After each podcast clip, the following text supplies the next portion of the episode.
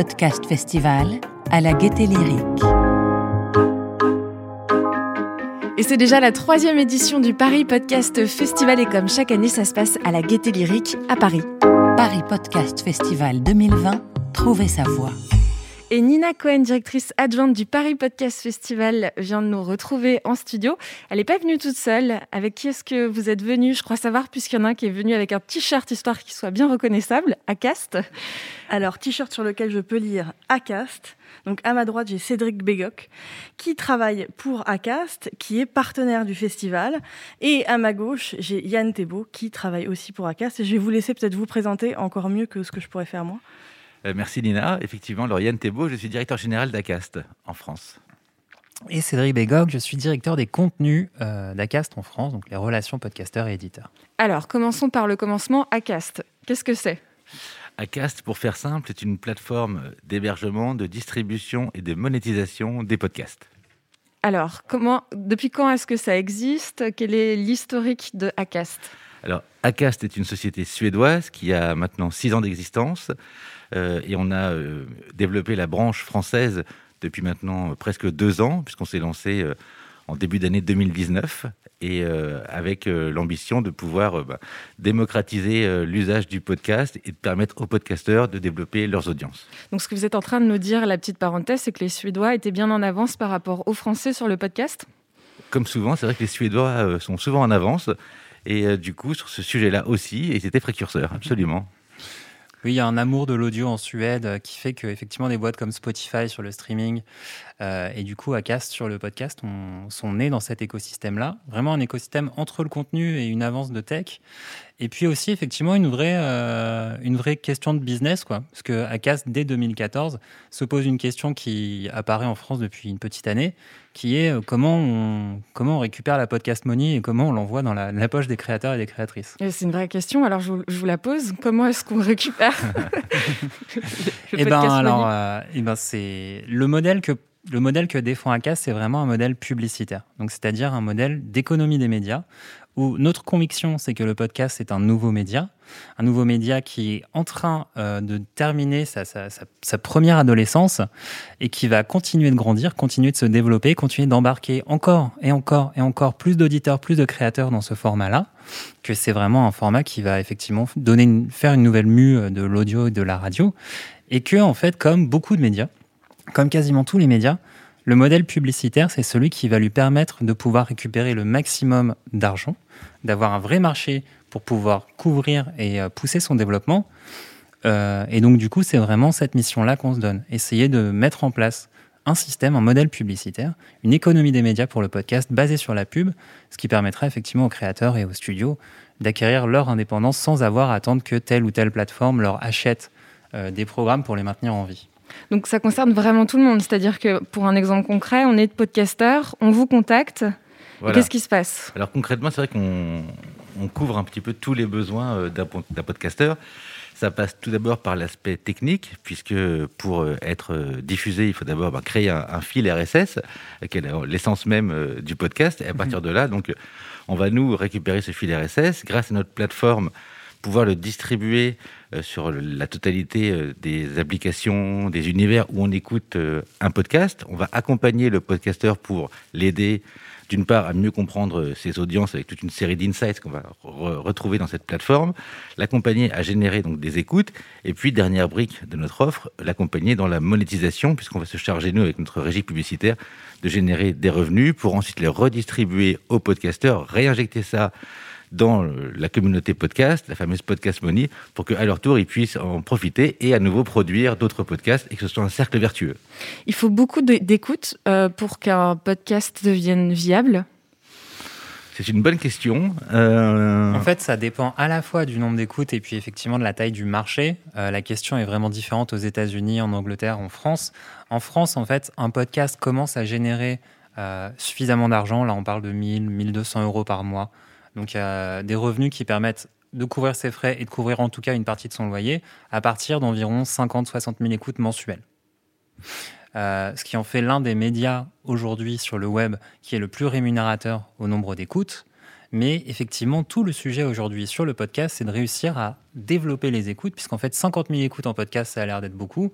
Mais quand on tient euh, un site web ou des vidéos YouTube, ou quand on produit des vidéos YouTube, c'est peanuts. Donc effectivement, il faut ramener petit à petit, euh, bouche à oreille après bouche à oreille, les auditeurs français au podcast. Nina, vous vouliez poser une question? Oui, je voulais juste rebondir. J'entends parler de démocratiser l'usage, de faire connaître, de, de développer, euh, d'ajouter plus d'auditeurs et d'auditrices. Et je pense que c'est pour ça qu'on se rejoint aussi avec euh, ACAST dans nos convictions. C'est que notre envie à nous, au Paris Podcast Festival, c'est justement de démocratiser cet usage et de un petit peu gagner cette bataille de l'usage, de faire connaître et que les gens, à travers le Paris Podcast Festival, puissent mettre des visages derrière les voix. Euh, donc c'est vrai que à la fois au festival, on a toute une partie professionnelle où on va justement parler de cette podcast money, cette fameuse podcast money où c'est un petit peu le Far West. Et nous, on aide justement à tracer le sillon. Là, on, a, on est en pleine journée du marché du podcast. C'est le premier marché du podcast en France. Et notre envie à nous, à travers ce marché, alors évidemment, on n'est pas le marché du film à Cannes encore, j'ai envie de dire. Pas encore, pas encore. Pas encore. Mais en même temps, rien que de d'appeler une journée professionnelle le marché du podcast, ça permet aussi de structurer et d'aider à structurer cet écosystème, à la fois, je pense, aux plateformes, euh, aux hébergeurs, mais aussi aux auteurs et aux autrices. Et je pense que c'est voilà, là aussi où on, se rejoint, c'est cette envie euh, d'accompagner et que le, travail des auteurs et des autrices soit reconnu, à la fois en droit d'auteur, mais aussi euh, à travers la monétisation de leur contenu.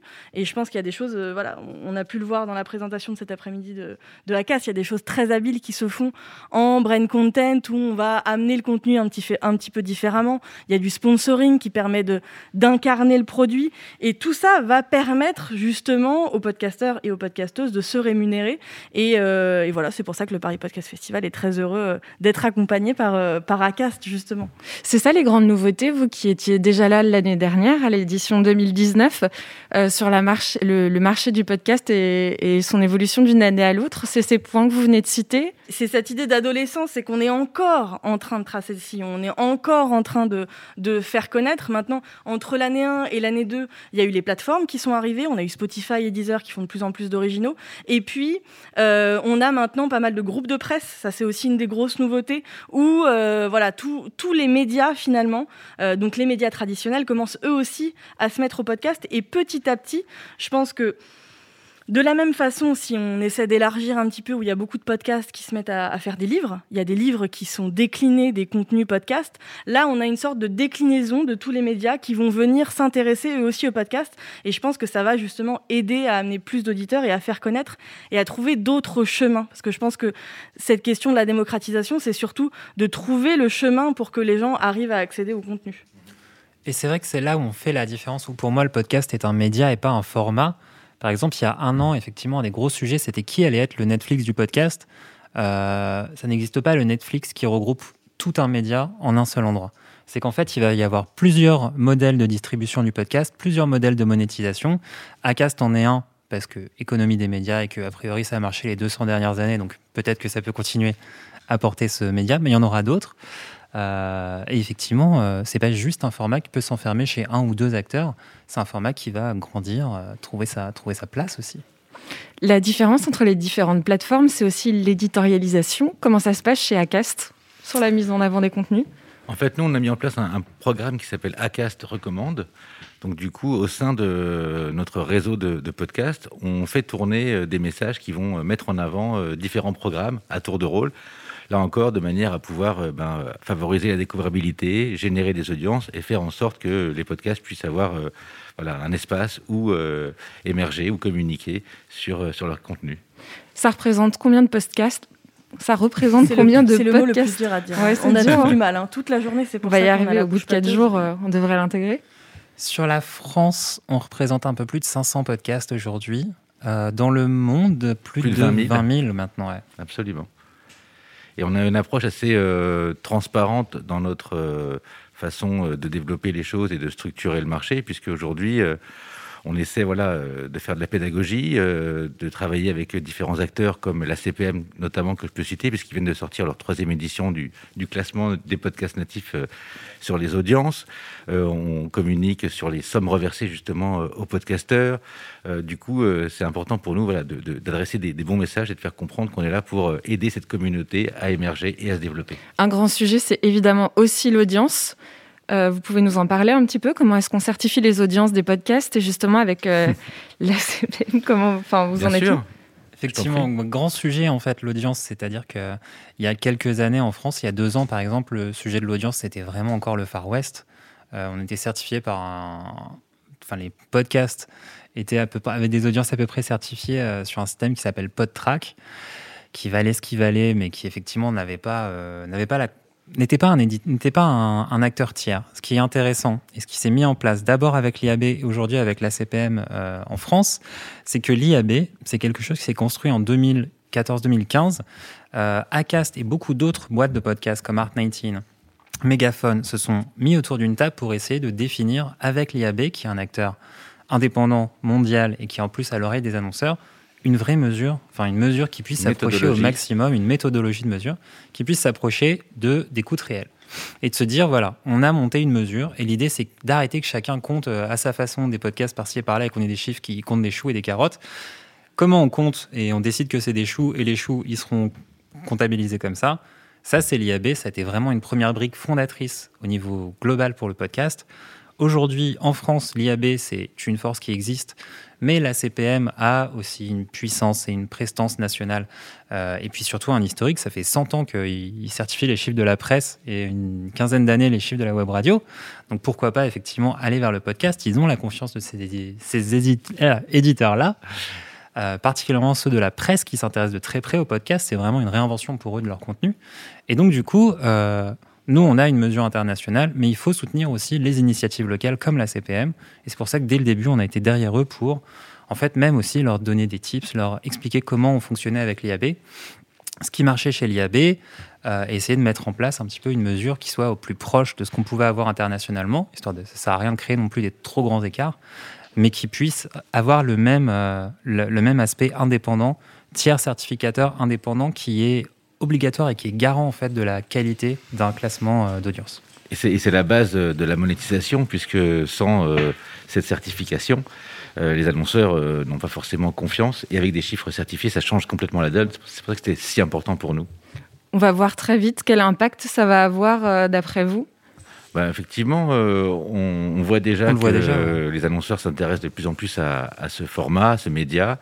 on voit que ça augmente chaque mois. Donc du coup, maintenant, euh, il y a de plus en plus de repères qui sont en place et on voit qu'il y a une forte croissance, oui. C'est quoi les grands challenges euh, pour Acast euh, en 2021 Vas-y. question. les choux et les patates, c'est toujours ça. continuer à structurer le marché, faire en sorte de développer les usages, parce que l'enjeu, il est là avant tout. Si on se compare à des marchés plus matures, en France, on est encore un petit peu en retard à la fois sur les audiences, sur les volumes d'audience, sur la monétisation également. Mais tout ça euh, suit une bonne tendance. Donc on, a bon espoir que ça devienne aussi gros que sur les marchés euh, euh, outre-Manche, comme l'Angleterre par exemple. Donc c'est toujours plus voilà, de contenu pour plus d'audience. On sait très bien que le bouche à oreille fonctionne très très bien. On attend aussi de la part des gros médias qui puissent s'intéresser au sujet podcast et eux aussi sortir leur podcast qui vont contribuer à faire en sorte que le podcast devienne un, média de masse. Quoi. Et plus d'outils pour Acast en tant que boîte, c'est effectivement aider encore plus les euh, éditeurs, les podcasteurs, les podcastrices à comprendre leurs audiences, les développer, les faire grandir. Et ça, ça veut dire plus d'outils, plus de statistiques, plus d'infos sur euh, les différents classements, parce que pouvoir se comparer aussi, c'est important pour les podcasteurs, pour savoir avec qui aller euh, discuter. On a des outils super intéressants, par exemple, aujourd'hui, où un podcasteur peut voir les gens qui, les, les, auditeurs ou auditrices de son podcast écoutent aussi ces autres podcasts-là dans la sphère française, qu'ils soient hébergés ou non chez Acast. Ça leur donne une première visibilité sur avec qui ils pourraient faire des échanges de visibilité, des échanges d'audience pour se développer encore une fois. Et puis c'est aussi peut-être à terme explorer euh, d'autres moyens de euh, d'autres moyens de monétisation. Donc euh, c'est vraiment donner encore une fois des outils. le modèle médiatique, le modèle je veux dire publicitaire existe pour les médias. Il y en a d'autres à côté. Il y a des modèles d'abonnement, il y a des modèles de prod, plein de choses à explorer, plein de, de plein d'éléments à mettre en place. Et ça c'est autant de challenges effectivement pour Acast en tant que boîte. Euh, dans le futur. Et un dernier sujet aussi pour. Euh, voilà, on en a plein. Acast, c'est euh, peut-être la coproduction, puisque c'est un sujet qui a été testé notamment en Suède et aux États-Unis.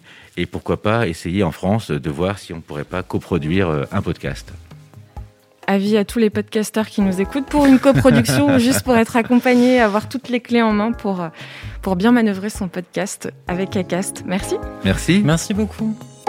Alors, votre voix, vous l'avez trouvée?